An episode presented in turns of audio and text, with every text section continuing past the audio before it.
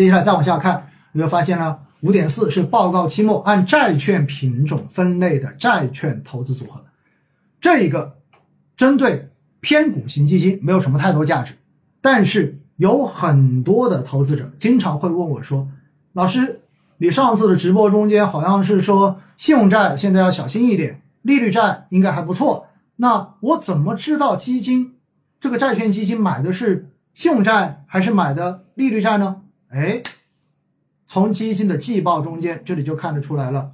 报告期末按债券品种分类的债券投资组合，在中间你就可以清楚的看到，到底这个基金买的是什么债。比如说你看到的国家债券、央行票据、金融债券等等，这些典型的全部都是属于利率债。然后回过头来，企业债券，然后包括企业短期融资券等等，这一些就是典型的属于什么信用债。所以的话呢，这就是跟大家讲到哈，如果要区分债券基金到底主要持有的是信用债还是利率债的话，利率债投资或者是可转债投资的话，全部都可以在季报中间一目了然的看到。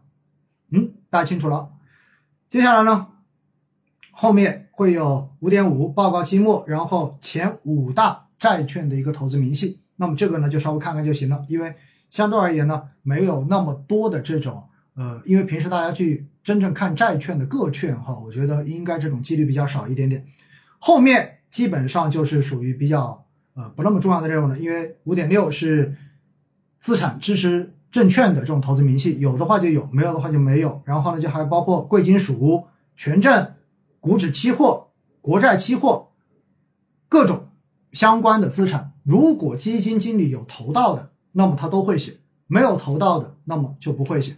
另外呢，如果基金是沪港通，就沪港深的这种基金，它还会多一项，就是投资于不同市场的这个占比。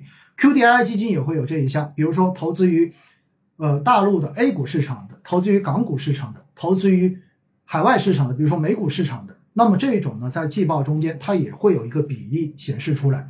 所以呢，这就是。这些基金稍微不同的一些地方，到后面呢，就是最后是叫做投资组合的报告附注。那么这个附注中间呢，就会有一些说明，比如说，如果这个基金组合买了一些股票，这个上市公司发生了一些违规的事情，比如说被证监会立案调查了，被证监会处罚了，那么这一些呢，就全部都会在这一个地方进行披露。所以呢，大家平时一般说哈，到底基金。比如说，尤其债券型基金，大家经常会问到债券型基金有没有爆雷呀？有没有踩雷呀？从哪里看？从这里看。所以季报中间的信息是非常非常丰富的，大家可以好好的看看手里的季报，然后后面都是一些其他的说明。好了，那包括还有什么呢？比如说报告期末持有的一些处于转股期的可转债。债券，那么这种呢，一般呃债券型基金就会比较的多一点，然后还包括呢，就是前十名的股票中存在流通受限的一些情况，比如说一些定增的股票啊，或者说一些其他的原因导致这种股票没办法卖掉啊，都会有详细的说明，大家可以都去到时候看看你所持有的基金有没有这些内容，有的话呢，那么你就看一看到底是什么情况，如果你觉得很担心。你觉得你受不了？你觉得这种风险蛮大的？OK，你也可以就此而做出是否要赎赎回基金的这种投资决策。所以这有季报的价值哈。好，到最后是一个份额的变动。第六部分，开放式基金的份额变动，也就是到底在过去一个季度有多少人买我的这几个基金，有多少人卖掉我的这个基金。那么在这里呢，全部都看得到，因为在这里呢会有报告期的一个。总的申购份额的情况，以及报告期内总的赎回份额的情况。那么我们看到有些基金一个季度可能涨了大几百亿，对不对？那么你就可以看看到底有多少人申购，然后是不是没有什么人赎回，还是说赎回的人有很多，但是买的人更多？哎，在这里就可以都看得很清楚。第七呢是基金管理人运用固有资金投资本基金情况。哎，这一个有一个误解哈，我记得之前应该是哪只基金当时。呃，上直播的时候问的兄弟的话，就说到他自己有买自己的基金，结果呢，很多人一看季报说，哎，不对啊，这里显示说没有买自己的基金啊。大家记住哈，大家记住哈，这里的基金管理人是指的基金公司，也就是如果基金公司有买资有买这只基金，那么在这里就会披露出来，它有持有多少的基金，而不是指个人，并不是指基金经理有没有买自己的基金哈。基金管理人指的是基金公司，大家记得这一点，不是指基金经理，好不好？这是一个非常大的差别。好了，如果他有买。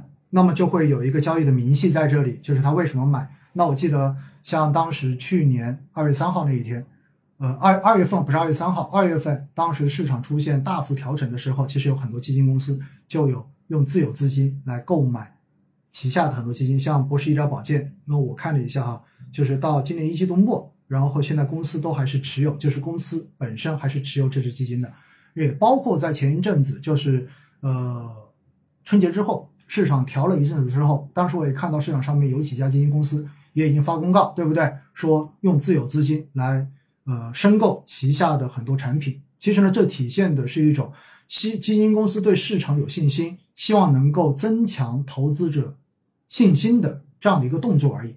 那实质上面对于净值有多大帮助？我觉得帮助倒不大。更重要的是一个信心的提振。大家知道这点就 OK 了，好不好？好，然后最后的第八点就是影响投资者决策的其他重要信息。那么在这个中间呢，可能就会有一些大家关心的，比如说某只基金是不是机构定制产品？因为像在这个报告中就有报告期内单一投资者持有基金份额比例达到或超过百分之二十，那么就会在下面做个列示。所以呢，很多人经常会说，哎，这个基金一看上去好像机构投资者挺多的，没问题，在季报中间你就在第八部分看一看。有没有写出来？有写出来，你就数一数，到底这是不是一个机构为主的基金，还是说个，还是说机构并不算多的一个基金？在这里可以看得到。另外的话呢，就是其他重要信息，可能就是对于公司的一些介绍等等等等。最后第九点就是一些备查文件的目录，那么这些就基本上没有什么太多价值了。好了。总之呢，今天带大家等于是手把手的把整个基金季报读了一遍。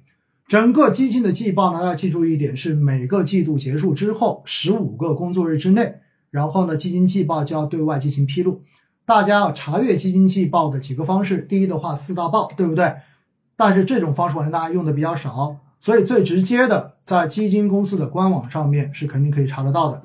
另外呢，在你们购买基金的第三方平台上面。也是可以查得到的，而在季报中间呢，它总共有九个部分。最重要的是什么？我刚才说了，我自己比较看重的，第一就是刚才我们说到的那一个基金的概况中间，我们可以看到它到底是一只宽赛道基金还是行业主题基金。然后第二部分的话呢，就是在主要财务指标中间会讲到基金净值的表现，我们会看到基金净值表现和。业绩比较基准表现的这个比较，大家记住，业绩比较基准是对于基金经理工作是否合格的最低要求。